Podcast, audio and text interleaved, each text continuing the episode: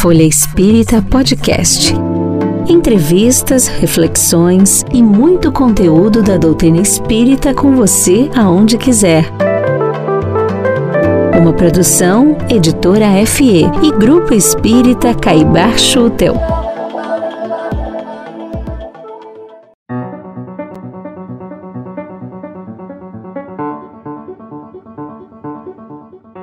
Olá, amigas e amigos. Sou Helene Gritzapes e hoje vamos dar continuidade à nossa série de programas especial sobre saúde mental e espiritualidade. Como adiantei na semana passada, esse programa nasceu da Semana de Saúde Mental promovido pela Associação Médico Espírita do Brasil, a AME Brasil. Ele marcou o lançamento do livro Psiquiatria Iluminada, as contribuições de André Luiz pela psicografia de Chico Xavier.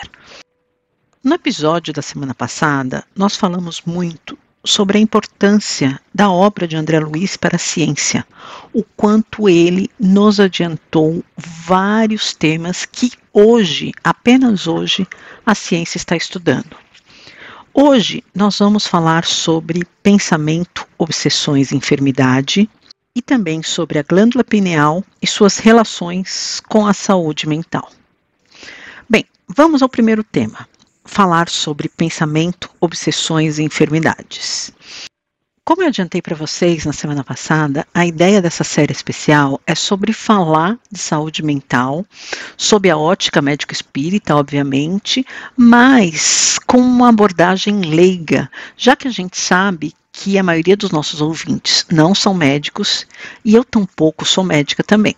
A gente vai tentar trazer os temas de forma mais abrangente possível, mas entendemos a importância de falar de saúde mental, principalmente nesse momento em que a gente está atravessando.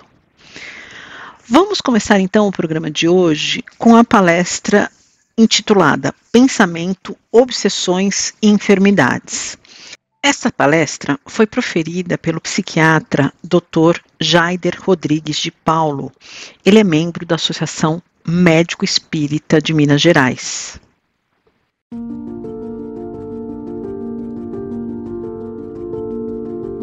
Primeiramente, vamos entender um conceito importante sob a ótica de André Luiz.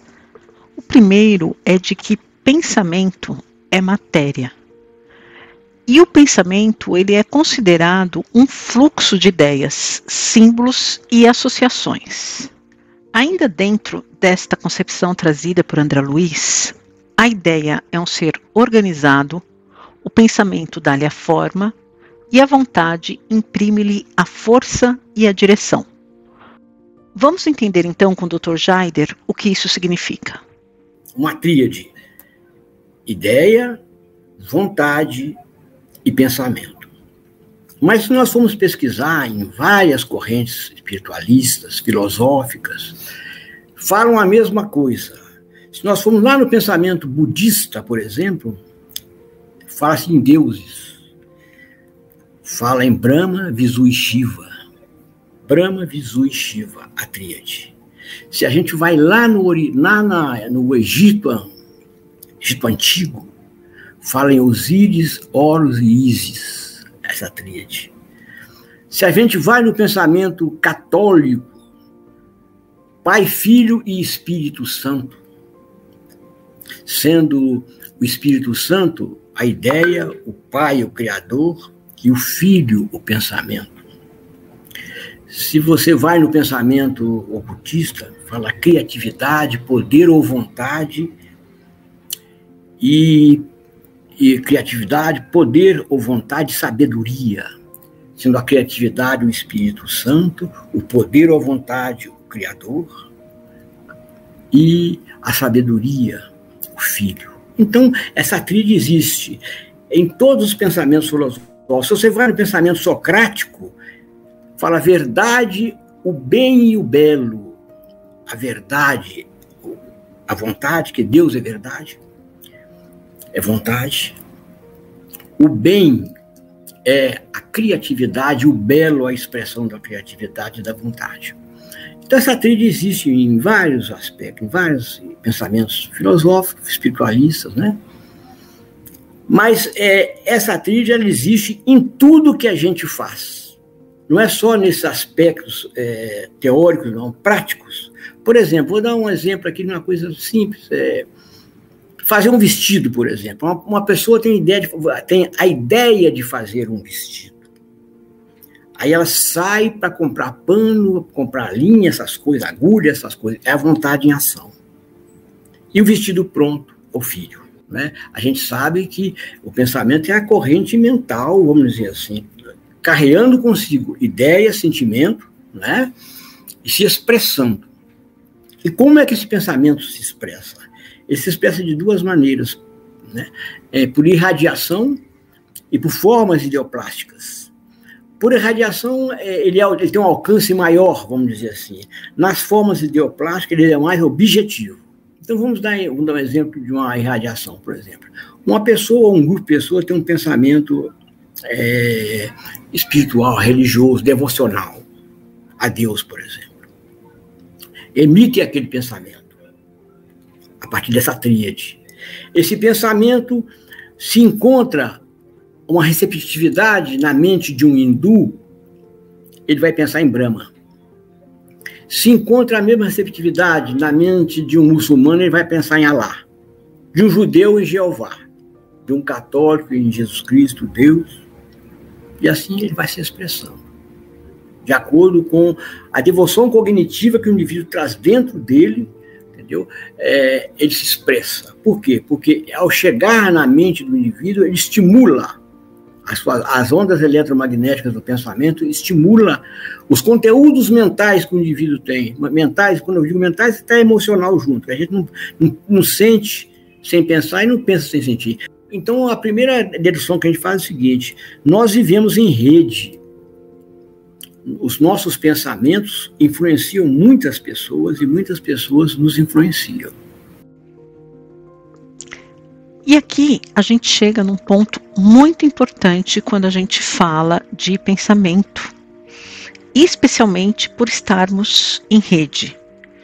Qual é a responsabilidade diante do que eu penso e como o pensamento do outro me influencia? Vamos entender um pouco mais. Não tem como você falar que não vai receber um pensamento, primeiro você encarnado aqui. A ideia pode chegar até você. Agora, é, vivificá-la através das suas da sua imaginação e colocá-la em prática, isso depende de você. Aí depende da sua, das suas posturas, dos seus, vamos dizer assim, da, dos seus objetivos, né, do, do porquê de sua vida. É aquele velho ditado que fala assim: você não pode impedir que um pássaro pouse na sua cabeça, mas que ele faça ninho, sim. Para ele fazer ninho, você tem que ser conivente com ele. Para uma ideia fermentar, vamos dizer assim, crescer na sua mente, você tem que ter um repertório de sentimentos e de também pensamentos que, que guardem ressonância com aquela ideia. Então, nós seremos sempre responsáveis pelaquilo que nós, em nosso pensamento, nós, eh, vamos dizer assim, cultuarmos e colocarmos em prática. Isso não tem, não tem jeito. E aqui surge um outro conceito muito importante quando a gente fala de pensamento, que é a ideoplastia. O que é a ideoplastia? É a ação exercida pelo pensamento sobre a matéria. Como o Dr. Jaider vai explicar, a gente ainda é muito influenciado pelas emoções e pelos pensamentos alheios. Na realidade, a grande maioria da humanidade não tem um pensamento, vamos dizer assim, bem, bem claro, bem delineado. Se você acessa o seu celular perguntando no Mercado Livre uma, sobre alguma coisa que você quer comprar, de repente começa a aparecer uma porção de ideias correlatas àqueles, produtos correlatos àqueles. Isso é um, até um aspecto de obsessão é, vamos dizer assim, instrumental, né? Você começa a ser perturbado com aquelas, aquelas ideias repetitivas. E muitos acabam comprando. Muitos acabam comprando. Seria uma obsessão nesse aspecto, assim. Você às vezes compra e não queria comprar. Ou melhor, compra e não teve força para se, se colocar na posição de não comprar. Né? Aí nós podemos abrir um leque de possibilidades. A idioplastia o indivíduo tem que ter um interesse naquilo. Ele tem que investir naquilo. Então a idoplastia, ela, ela dá uma qualidade melhor ao pensamento no sentido de ela formatar esse pensamento através das energias mentais. E essa formatação do pensamento vem, vem pelas vibrações do indivíduo e a persistência dele, com a, a vontade persistente em cima daquela ideia, fazendo com que o pensamento se formate de uma maneira mais nítida. Porque o pensamento tem, é, ele tem nitidez, que a força do pensamento é dado em especial para nitidez. Quanto maior nitidez você tem ao pensar, mais força o seu pensamento tem. Então, à medida que você vai qualificando o seu pensamento, você vai aumentando a vibração dele, vai tornando ele de uma maneira, de, um, de uma oitava mais elevada, aonde ele vai suscitar as suas virtudes, vamos dizer assim, que são inatas em você, como já ensinava Sócrates. São inatas em você e elas irão sendo expressadas através de um pensamento de maior frequência. Como vocês estão vendo, pensamento é um tema rico e complexo. Por isso que eu faço essa pausa aqui, porque a gente vai entender um pouco do que são as formas pensamentos. E o que são as formas pensamentos? Elas são realidades energéticas criadas e mantidas pelos nossos pensamentos habituais. Vamos ouvir o que nos explica o Dr. Jaider.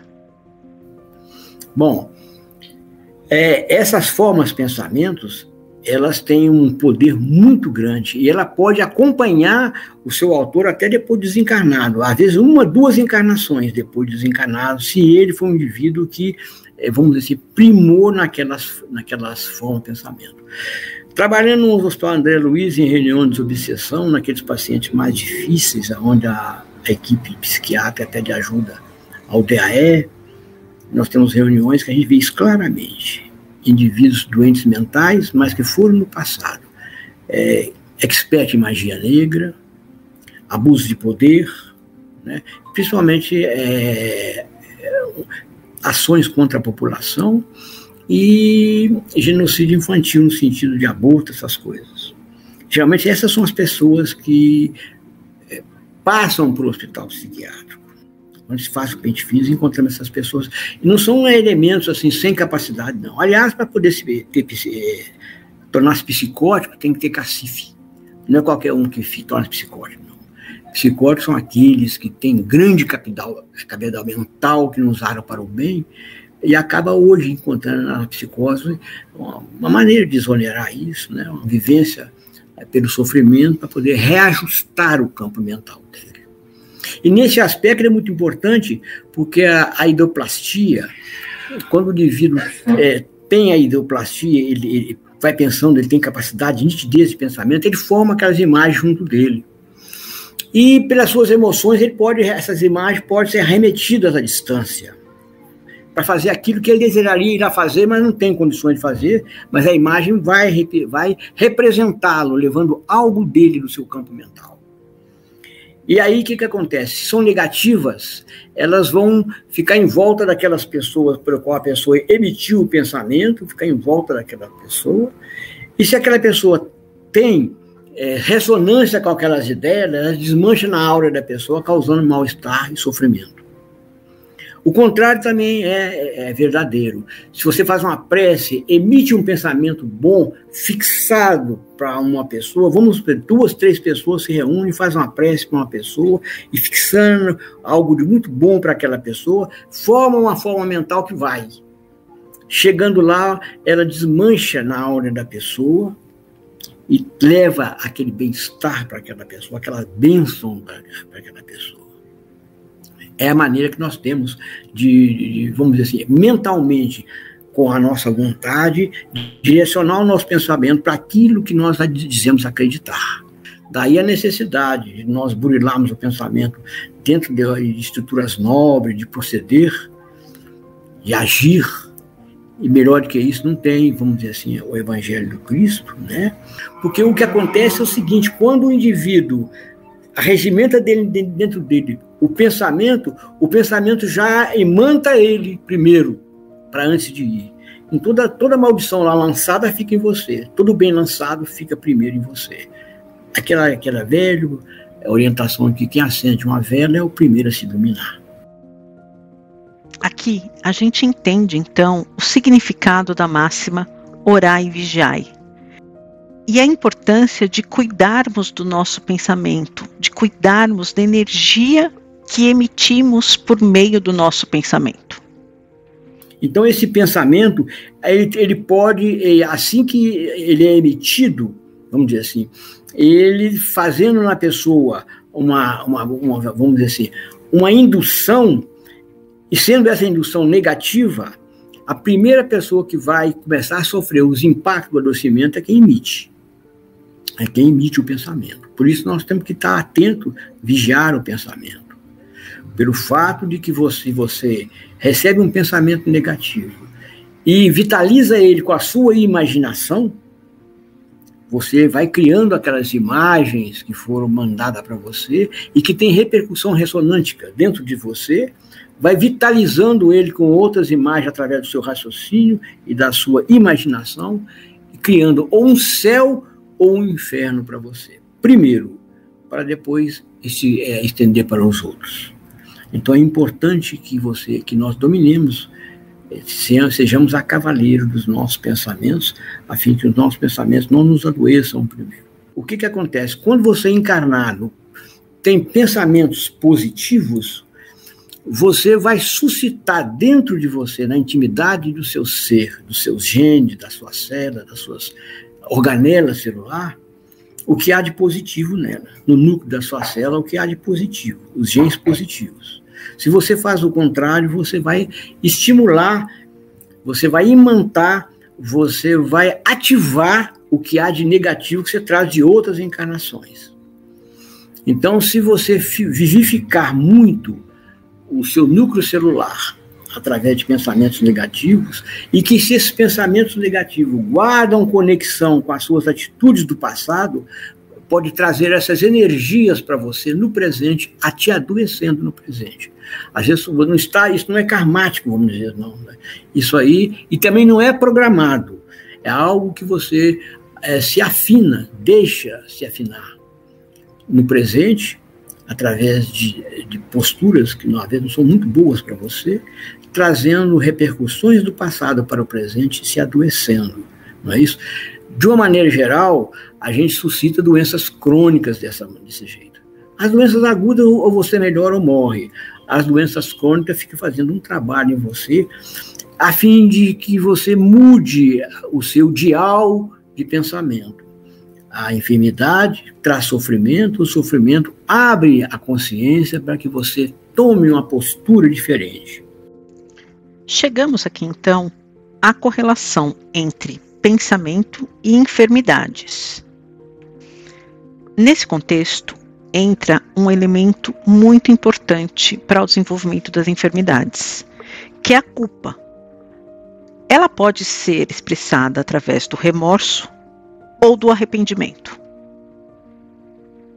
Como isso acontece? O remorso, ele é uma ruminação do passado, da sua dificuldade do passado. Então, o indivíduo que está em remorso, ele é crítico, ele é intolerante, ele é, é, vamos dizer assim, ele é agressivo, hostil, irritado, insatisfeito. Pode saber se o indivíduo está sendo, tá sendo cicatado pelo remorso. O arrependimento é diferente. O arrependimento tem uma. O indivíduo está em arrependimento, ele tem uma consciência maior da postura dele diante da vida. Já deu um passo à frente. E ele se vê como realmente o responsável pela sua desdita ou pelo seu, seu sucesso. E ele toma posturas diferentes. Por por ter uma consciência mais ampliada, ele, tem, ele toma uma postura diferente no sentido de, assumindo a sua vida, ele buscar um caminho de paz, de realização, para poder conseguir vencer os ímpios, vencer os seus, as suas estruturas internas doentias. E nós, e geralmente essas pessoas vão para para vão para situações religiosas, situações espiritualistas, filantrópicas, voluntários. São esses indivíduos que às vezes são voluntários, não são religiosos, mas são voluntários de muitas instituições fazendo bem, ajudando as pessoas. Porque inconscientemente, entre aspas, ele sabe que ele tem necessidade disso para se libertar das injunções dos pensamentos negativos do passado que fazem ele sofrer no presente. As pessoas no remorso não, elas ficam sempre repetindo o passado, nas queixas, nas reivindicações.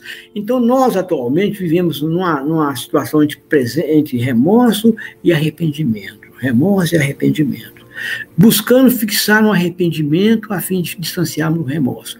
E à medida que nós vamos tomando, vamos, é, vamos adquirindo autoconhecimento, aquele ti mesmo, do portal de, de Apolo, do portal de Delfos, no templo de Apolo, na Grécia, nós vamos tomando conhecimento das nossas dificuldades, nós vamos vendo, vamos observando o seguinte, que o que o, na realidade o outro reflete as minhas dificuldades. Toda vez que eu tenho dificuldade, muito dificuldade com uma pessoa, eu posso ficar com o pé atrás. Com o que ela faz, me irrita, me aborrece muito, de uma maneira geral, ela está sendo um espelho daquilo que eu tenho dentro de mim e não estou conseguindo vencer. É, o, outro, o outro é um bom indicador para nós. Um outro bom indicador são as nossas reações.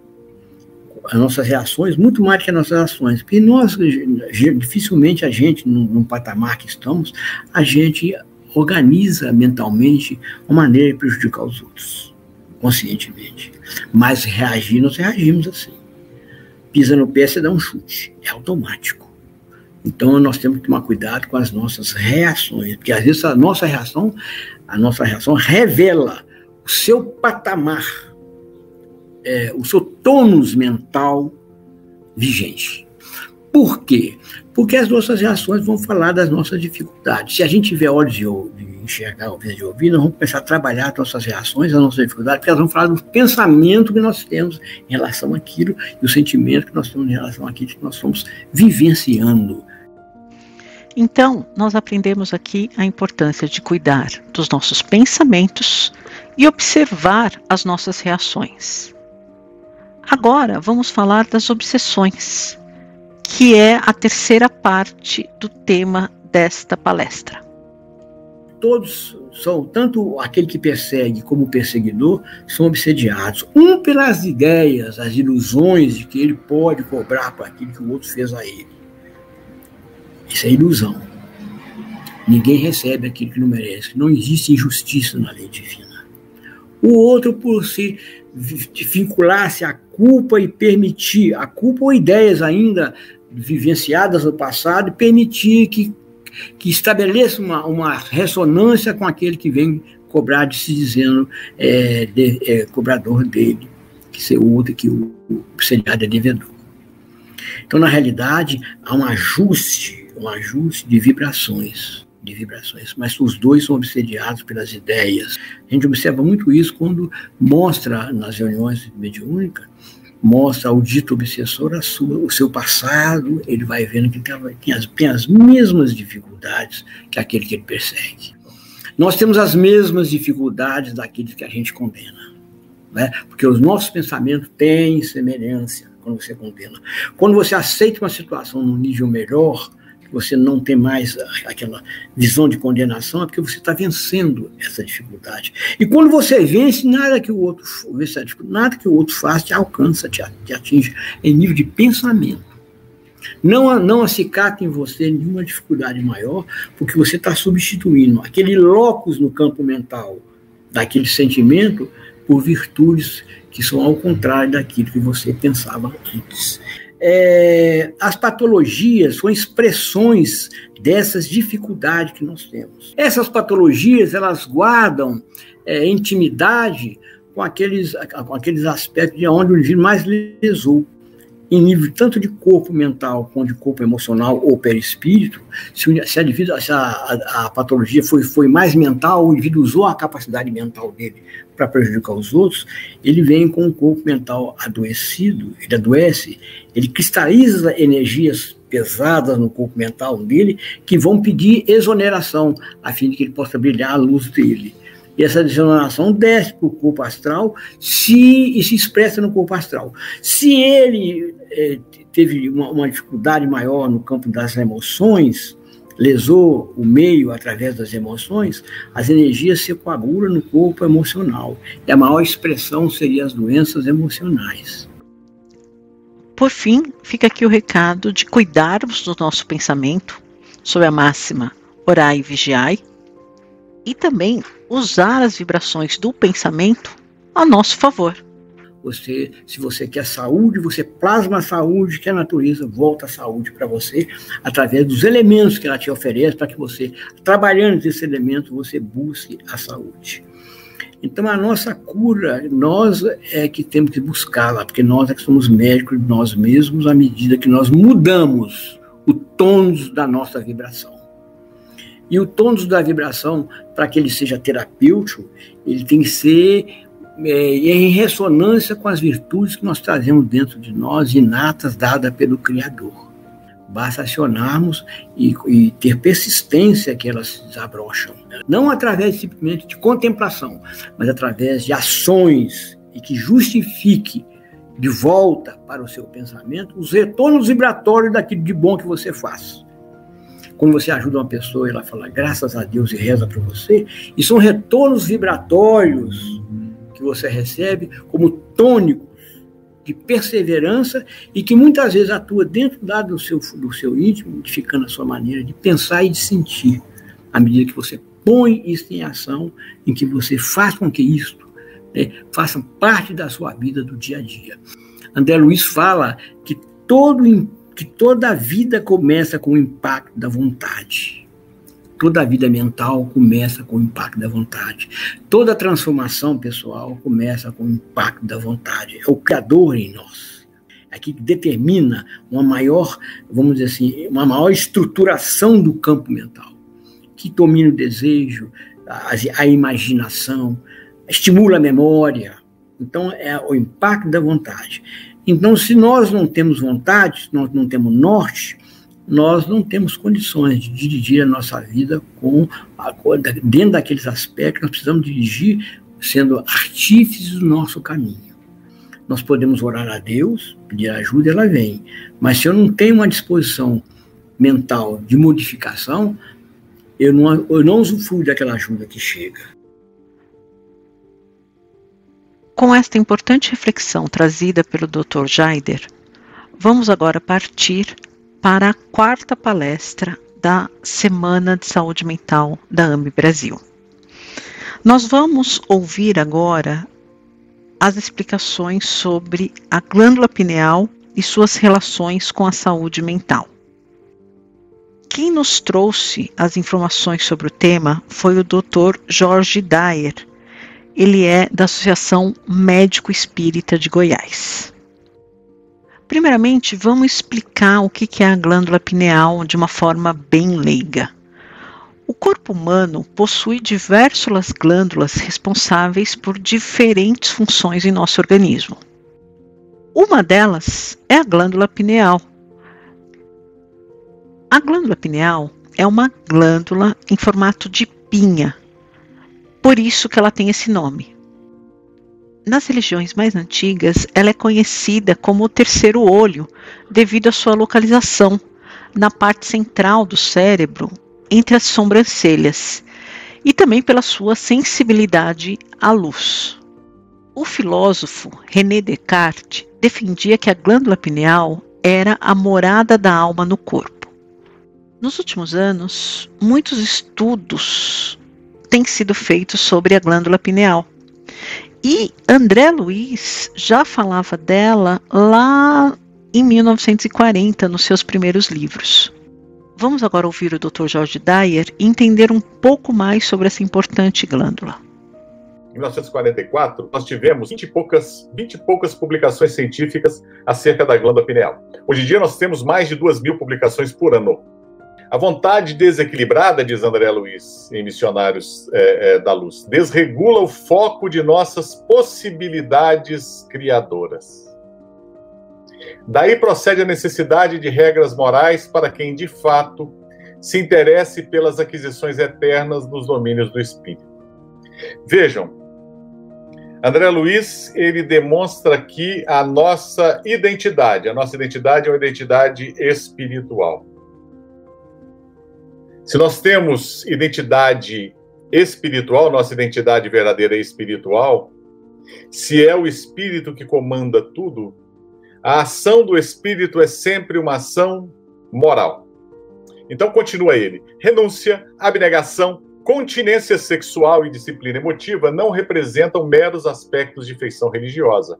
São providências de teor científico para enriquecimento efetivo da personalidade.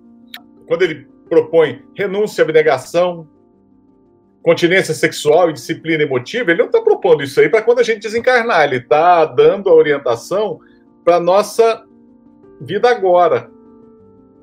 Poxa, mas é difícil de cumprir. É difícil sim. Poxa vida, como é difícil. Por isso que ele vai dizer que nunca fugiremos à lei, cujos artigos e parágrafos do Supremo Legislador abrangem o universo. Ninguém enganará a natureza. Centros vitais desequilibrados obrigarão a alma à permanência nas situações de desequilíbrio.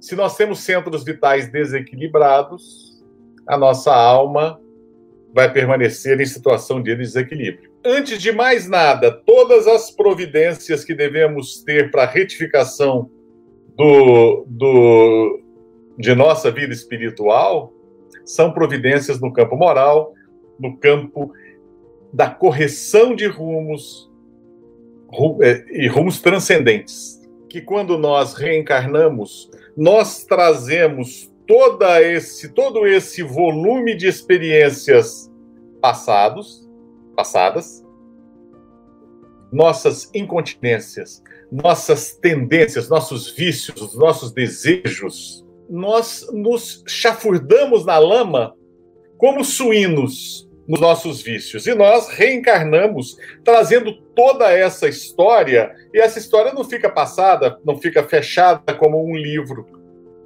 essa história que nós vivemos marca a nossa personalidade em reencarnações anteriores e agora ela começa a nos chamar a atenção aparecendo como tendências. É o nosso passado que está surgindo. A pineal, ela vai segurar tudo isso. Vai segurar tudo isso até o momento certo. Ela está lá freando a, a puberdade e freando, de certa forma, também esses impulsos é a oportunidade que os pais têm para educar os filhos. Aqui eu quero fazer um parênteses para explicar para vocês uma das principais funções da glândula pineal, que é secretar melatonina. A melatonina é conhecida como o hormônio do escuro, pois ele é ativado rapidamente ao escurecer. Dentre todas as funções da melatonina, Algumas delas são a regulação do ritmo circadiano, que controla os ciclos vitais do corpo humano, e ela está diretamente relacionada à regulação do metabolismo. Outra função importante da melatonina é que ela desempenha um papel importante no controle das nossas emoções. Como um hormônio vital, ela ajuda a prevenir e combater o estresse, ansiedade, a depressão e outras desordens emocionais. Interessante que o nosso corpo físico é uma poderosa usina. Nós temos número alguns trilhões de mitocôndrias, eu acho que vai mais trilhões, né? A quantidade de mitocôndrias que um homem de peso e altura tido como normais, pelo menos até a década de 1970, 1,70m e 70 quilos, é, ele, a quantidade de, de, de mitocôndrias gera energia capaz de iluminar uma cidade com 40 mil habitantes. Isso no campo físico. A energia que a pineal controla é uma usina que nós não conseguimos uma equivalência no campo físico, mas certamente essa energia mental, em algum ponto da nossa existência no futuro, ela vai ser medida.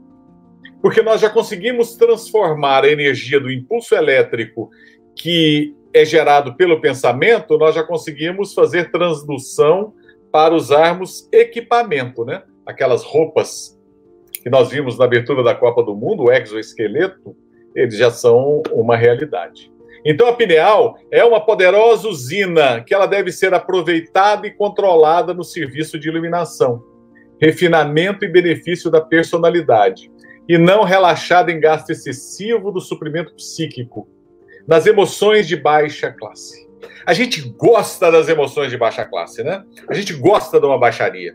Eu sou espírita do centro espírita condenados à perfeição. Como é que você está? Ah, eu estou melhor do que mereço. Ah, mas e aí, você passando por alguma dificuldade? Não, Deus me provê tudo, mas eu saio do centro espírita condenados à perfeição, eu ligo a televisão que eu quero ver um BBB na baixaria. Eu quero ver pancada. A gente gosta, porque tá da nossa natureza humana, né? E aí nós estamos jogando essa energia tão poderosa fora. Na obra de André Luiz, ele menciona o seu instrutor, o Alexandre, e ele dá importantes lições para o André Luiz. Aqui, o Dr. Jorge vai nos lembrar uma importante lição do instrutor Alexandre para André Luiz e que a gente deve aplicar para nós também. E aí, lembra-nos, Alexandre, em vista disso, é indispensável cuidar atentamente da economia de forças em todo serviço honesto de desenvolvimento das faculdades superiores. Os materialistas da razão pura, senhores de vastos patrimônios intelectuais, perceberam de longe semelhantes realidades e, no sentido de preservar a juventude, a plástica e a eugenia, fomentaram a prática do esporte em todas as suas modalidades. A gente percebeu o seguinte: quando você lê essa, esse texto, você pensa, meu Deus, o que, que ele quer dizer com isso? Alexandre vai propor um outro tipo de esporte. Porque a pineal, através do seu hormônio físico, de alguma forma, ela reduz o estresse, ela regula o estresse oxidativo que está presente na atividade, em todas as atividades físicas. Mas ele usa esse gancho, na época nem se conhecia estresse oxidativo, ele usa esse gancho para nos falar da prática de outro esporte, do esporte espiritual. Porque, por mais que a gente utilize todos os recursos que a pineal nos oferece, por mais que se utilize a prática de esportes para canalizar as secreções elétricas da pineal, o verdadeiro exercício que nós temos, o verdadeira, a verdadeira ginástica que nós temos é a ginástica da virtude, da hipertrofia da virtude. Vamos lá eu tenho que me empolgar, eu vou para a academia para fazer a musculação física, mas todo dia eu tenho que fazer a minha musculação espiritual, economia das virtudes. Por isso que Alexandre vai dizer, são muito raros ainda na Terra os que reconhecem a necessidade de preservação das energias psíquicas para engrandecimento do espírito eterno. Espírito, Jesus nos traz a chance, a oportunidade de, com ele, a partir dele, através dele, retificarmos o nosso espírito. Ensina-nos, André Luiz. Mas o que tudo isso tem a ver com a glândula pineal? Para responder essa pergunta, o Dr. Jorge Dyer relembra o livro Missionários da Luz. Ele está falando da ciência divina. Ele está falando de uma ciência que não deve existir sem o conhecimento do Espírito, sem a aceitação do Espírito, e que não deve existir sem a aceitação das leis morais que Jesus nos trouxe. Por isso que ele fala em renúncia, em abnegação, em continência. Percebo nitidamente o porquê dos dramas que se sucedem ininterruptos as aflições que parecem nunca chegar ao fim, as ansiedades que esbarram no crime, o cipoal do sofrimento, envolvendo lares e corações. Não tem nada a ver com a pineal, mas tem a ver com a nossa indisciplina espiritual. A pineal é só um transdutor. A pineal é só essa usina de força. A pineal é só um órgão. A gente tende a valorizar a parte em detrimento do todo. A pineal, na verdade, é a forma que a gente tem, e o estudo da pineal sob a ótica espírita é a forma que a gente tem de entender um pouco a necessidade de renúncia, abnegação e continência em todos os campos da vida. Como a gente teve um probleminha agora no final da fala do Dr. Jorge Dyer, eu vou repetir a última frase dele. O estudo da pineal, sob a ótica espírita, é a forma que a gente tem de entender um pouco a necessidade de renúncia, abnegação e incontinência em todos os campos da vida.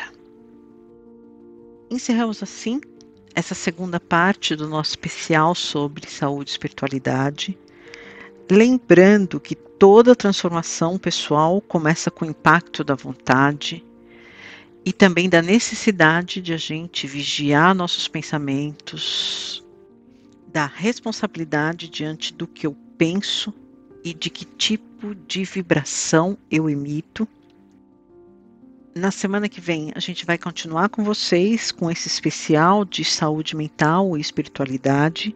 Vamos falar sobre os vícios e as dependências e também sobre os desafios no campo da sexualidade.